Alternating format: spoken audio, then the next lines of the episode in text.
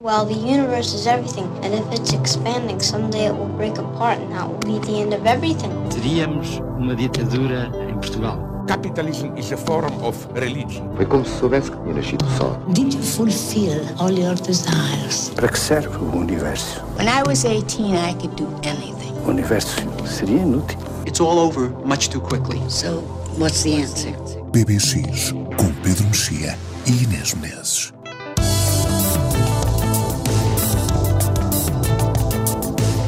Olá, este é o PBX aqui no Expresso.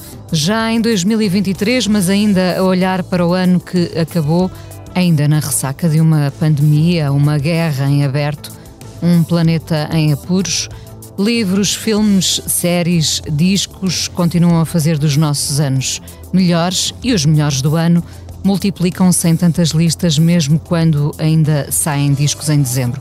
As listas ganharam tanta relevância como as próprias obras. Olá, Pedro. Olá, Inês. Bom ano novo. Bom ano. Uh, começamos, se calhar, por ouvir uh, para já The Smile, a banda que juntou Tom York e Johnny Greenwood dos Radiohead, com o baterista Tom Skinner, que veio do jazz. Estiveram em Portugal, ao vivo, em julho. Um, o que é que te surpreendeu neste, neste disco? Pode ser que não tenha surpreendido nada de especial.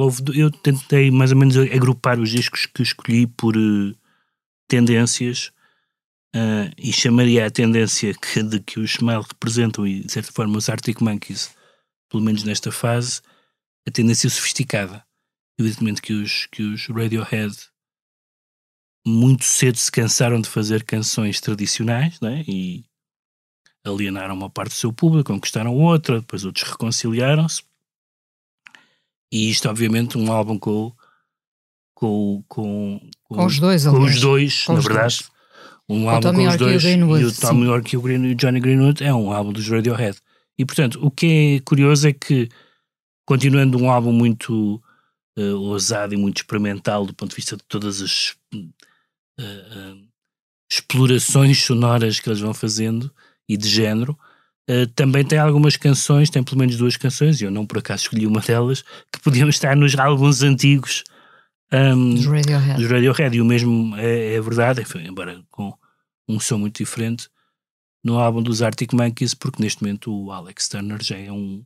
Um crooner. E já é uma espécie de, de príncipe da, da música contemporânea, não é? Já está numa fase que já não tem muito. Eu sempre gostei de todas as fases, embora a certa altura os discos fossem menos interessantes ou seja, passou do puto, uh, se passou... me permitem, do puto do rock and roll para quase um veterano, apesar de ser ainda muito novo. Tem 36 não? anos. Sim, eu, de sim, repente, sim. eu quando eu li 36, não, não, tem que ser 46. Mas não, ele fez um percurso incrível.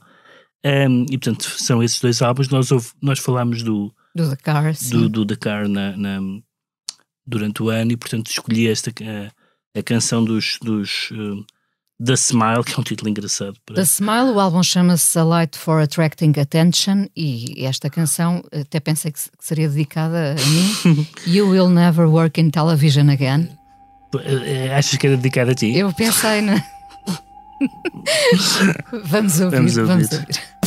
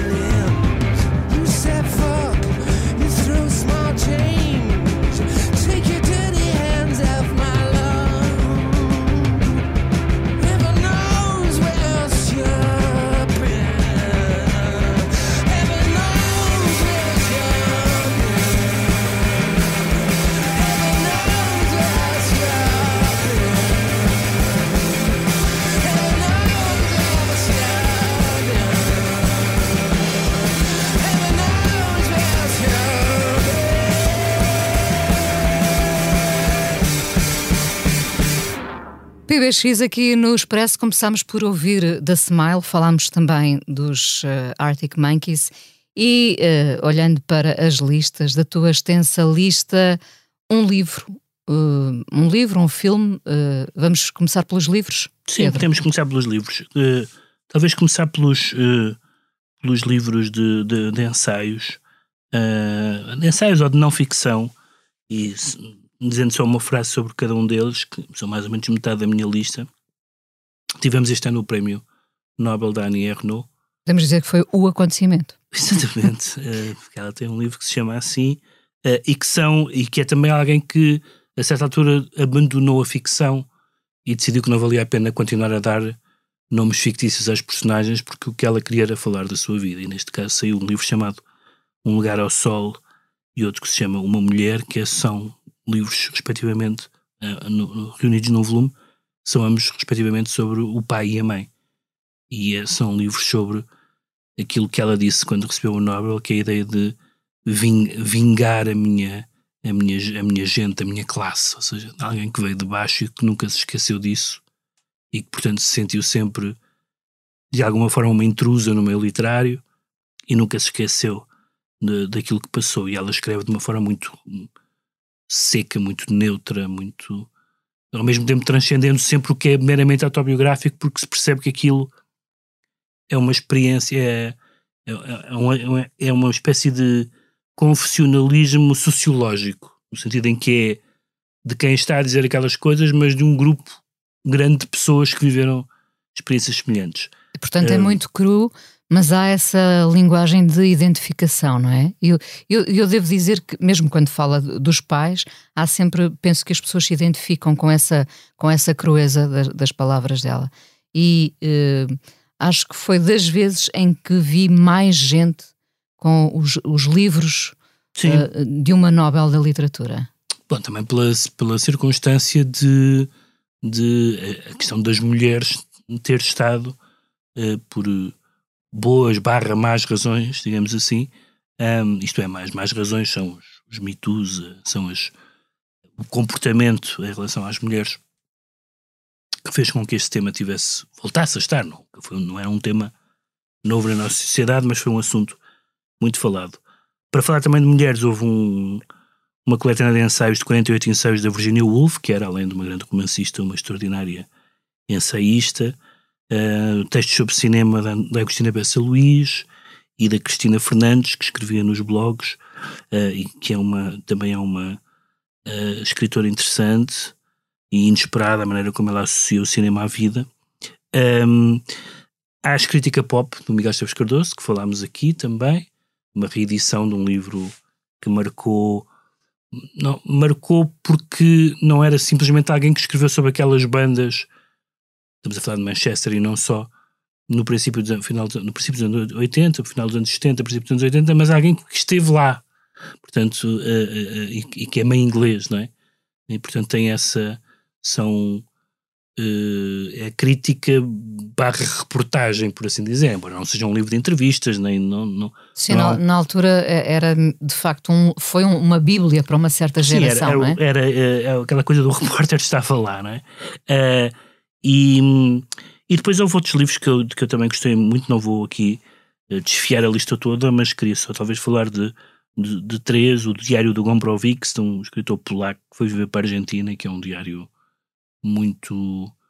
Uh, é um, uma espécie de radical, uh, por exemplo, radical em relação à religião, uh, e ao mesmo tempo contra a religião, e ao mesmo tempo um radical elitista, um snob, assim, portanto é quase impossível caracterizar o, o Gombrowicz do ponto de vista político e ideológico, é uma mistura de coisas que não jogam umas com as outras, além de que um polaco na Argentina também é uma mistura de universos curio, curioso, curiosa, uh, e depois houve uh, contra, a contra a interpretação da Susan Sontag, uh, os Exércitos da Noite do Norman Mailer, que é sobre o movimento contra a guerra do Vietnã. E uma das coisas que se nota ao ver estas listas e ao fazer estas listas é que eh, as pessoas queixam-se, e queixam-se com razão, do estado da literatura em Portugal em geral. A literatura no sentido de edição, distribuição, uh, índices de leitura, crítica literária, tarana. mas de todos esses todos esses elementos, o mais forte é o da edição. Ou seja, todos os anos nós fomos ver, ver bem. Às vezes, hoje em dia, não vemos, não estamos tão atentos, porque, como há muitas editoras pequenas, há muitas coisas e por isso é muito importante os balanços de fim do ano. Mas fomos ver ao fim do ano, saíram muitos, mais muitos. do que o suficiente de livros que valia a pena ler, traduzidos e, e portugueses também. Neste caso, os traduzidos. Uh, e portanto, eu, eu, fiz uma lista de 20 livros, a coisa do género, mas devia ter feito 50, porque de facto a edição não se sabe bem como, dados os, os índices de leitura, com dois, para, para quem se dirigem esses dois terços dos portugueses que, livros, não leem, não é? que não leem nenhum livro por ano, não é? Uh, e portanto não se percebe uh, quem são, além daqueles dos doentes da bibliofilia, que é que sustenta esta indústria, mas a verdade é que o nível da edição portuguesa continua, continua a ser muito bom e já falaremos uh, Ao longo depois deste mês, deste mês dos, da ficção, sobretudo.